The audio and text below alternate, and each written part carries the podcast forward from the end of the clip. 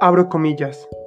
Más que una ensenada propicia para las vacaciones, más que un magnífico fondadero para los barcos internacionales, la bahía de Santa Marta es una sensación, una apacible sensación de quietud, de bienestar, de mansedumbre.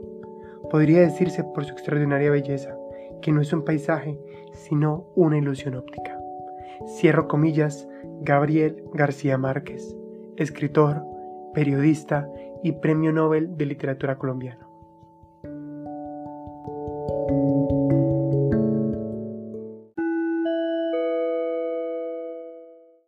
¿Sabías que el Parque Tayrona es donde los picos nevados protegen la exuberante vegetación de la selva para luego finalizar en el color turquesa de su mar caribeño?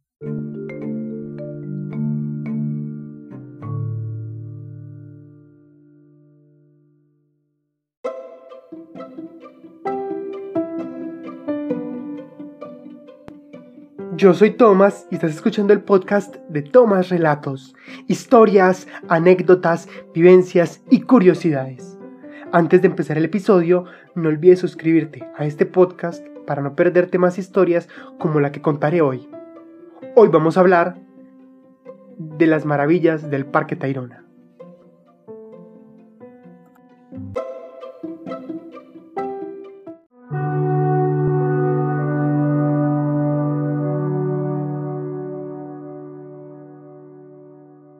El Parque Tayrona es uno de los sitios más populares y bien conocidos en Colombia, aunque más apetecido por los extranjeros que por los mismos colombianos. Aún recuerdo cuando estando entre senderos selváticos llegué a una de las más hermosas playas y al caer la noche no restaba ningún local. Sin embargo, esta realidad está cambiando y hoy se ha convertido en una de las experiencias que nadie se puede perder en el norte de Colombia y de paso por Santa Marta. Aquí se puede disfrutar de senderismo por sus montañas y planicies, de colores imposibles en las aguas y de especies, así como de plantas surrealistas que iremos mencionando. Y bien es cierto que este sitio destaca por su vida salvaje y la magnificencia de sus playas, pero es rico en cultura, y haciendo un rastreo histórico veremos cómo el área del Tayrona fue establecida en 1964 y se convirtió en Parque Nacional en 1969. Uno de los focos era proteger y promover la ecología y la arqueología, además de preservar las comunidades que habitaban allí. Aquí, previo a la ocupación española, ya habían aldeas y poblaciones. Una de las tribus más destacadas eran los Kogis, y aún en la actualidad en zonas específicas mantienen su cultura y tradición. El Tairona cuenta con una larga franja de costa y hay múltiples playas, pero primero nos vamos a encontrar con un sendero que por 45 o 50 minutos empieza a cruzar una espesa selva y en ocasiones hay letreros que te guían el camino, pero hay veces la orientación de un experto que dirige el camino es necesario. ¿Y cómo llegamos aquí?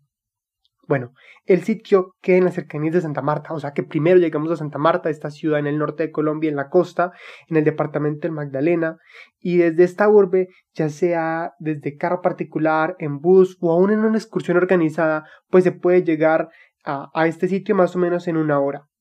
O puedes tomar un barco desde la costa de Santa Marta hasta Taganga. La entrada al parque es más o menos de 60 mil pesos y ya dentro hay planes múltiples. Puedes hacer hiking hasta la playa, o dirigirte en van, o coger a caballo. Te hace inmiscuir en la espesura verde del inicio de esta maravilla. Mi meta era Cabo San Juan, y era todo un senderismo, un hiking para llegar. Nos encontramos con varias paradas, como la pequeña villa de arrecifes, con tiendas, restaurantes y así, pero las playas en esta zona no eran permitidas para nadar, como algunas otras por el oleaje y las rocas. Un pequeño detalle sí es que por ser zona protegida, pues el transporte de, productos es súper difícil y encima pues no hay muchas vías que digamos, por ende todo era carísimo. Y yo llevaba en mi mochila enlatados, un botellón de agua, alimentos perecederos y más. Y esto sí que era pesado y me hacía caminar más lento. Llevaba también una muda de ropa y bueno, otro par de cosas, pero valía la pena cargarlos porque los precios eran muchos. Unos 20 minutos más tarde ya estaba en otra parada, era la piscina. Y finalmente, cuando en total fueron dos horas, estaba en Cabo San Juan, el sitio más icónico y pintoresco. Y este sitio sí que era una maravilla en el Caribe. Son dos playas divididas por una pequeña colina y nadar está permitido, está lleno de corales, que verlos con el snorkel es un placer. Las palmeras ondean con el viento y uno ve como muchos de los visitantes se van hasta rocas lejanas contra el viento y marea. E inmediato a mi llegada, aunque no muchos lo hacen, pues tenía el objetivo de dormir en la cabaña, aquel kiosco que está en la colina y que es famoso en las vallas y postales. Era un deseo y hacer la larga fila permitía eso. Los cupos eran limitados, pero era un privilegio hacerlo de una vez para disfrutar del resto del día en el entorno y no tener la presión de volver a hacer la caminata al final de la tarde. Aquí uno no va solo a disfrutar del agua y la arena. La playa es fascinante, pero hay más de 105 especies de mamíferos. De monos hay al menos tres especies, más de 300 especies de aves, 70 tipos de murciélagos, 31 tipos de reptiles, 110 tipos de corales. Y estos son los arcoíris que cada vez que metes la cara al agua te encuentras alguna vez en las orillas dejándome flotar, hasta encontré un billete como de 10 mil pesos. Pero también se mueve mucho la pesca, porque hay al menos 400 una especie de peces y estos son los que sirven en los restaurantes, estos caros que están en las orillas. Y entonces, cuando cae la tarde, las playas que parecen dos espejos reflejándose el uno al otro en mezcla con el cielo, se hacen una pintura, la más bella. Muchos de los turistas ya se han devuelto y solo quedan aquellos que dormirán en las hamacas, franceses, ingleses, norteamericanos y demás. Es una de las veladas más hermosas, en silencio, en calma. Uno se deleita. Hay gente que se toma una botella de vino, otros unas latas de cervezas, eh, además los que salían de comer pescado. Y yo disfrutaba de mis enlatados frente al atardecer, porque era, era hermoso. Y en fin, aunque no lo crean, dormir en las hamacas no resulta incómodo. Todas iban seguidas unas de las otras, más que todos eran extranjeros.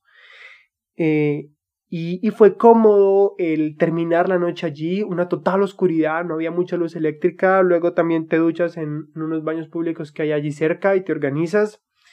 Y luego el despertarse al día siguiente eh, con el sol sobre el rostro era algo precioso. Frío no sentí y pude deleitarme al día siguiente leyendo frente a las olas para luego volver a hacer el hiking hasta la entrada en medio de la espesura de la selva de la magnificencia que es este lugar. Y todo lo magnífico que es el Parque Tayrona lo hace especial porque más que una zona protegida, es un Edén. Es un parque en Colombia que definitivamente, a pesar de las grandes metrópolis, destaca por, por ser un ícono de, esa delicadeza, de esa vanidad.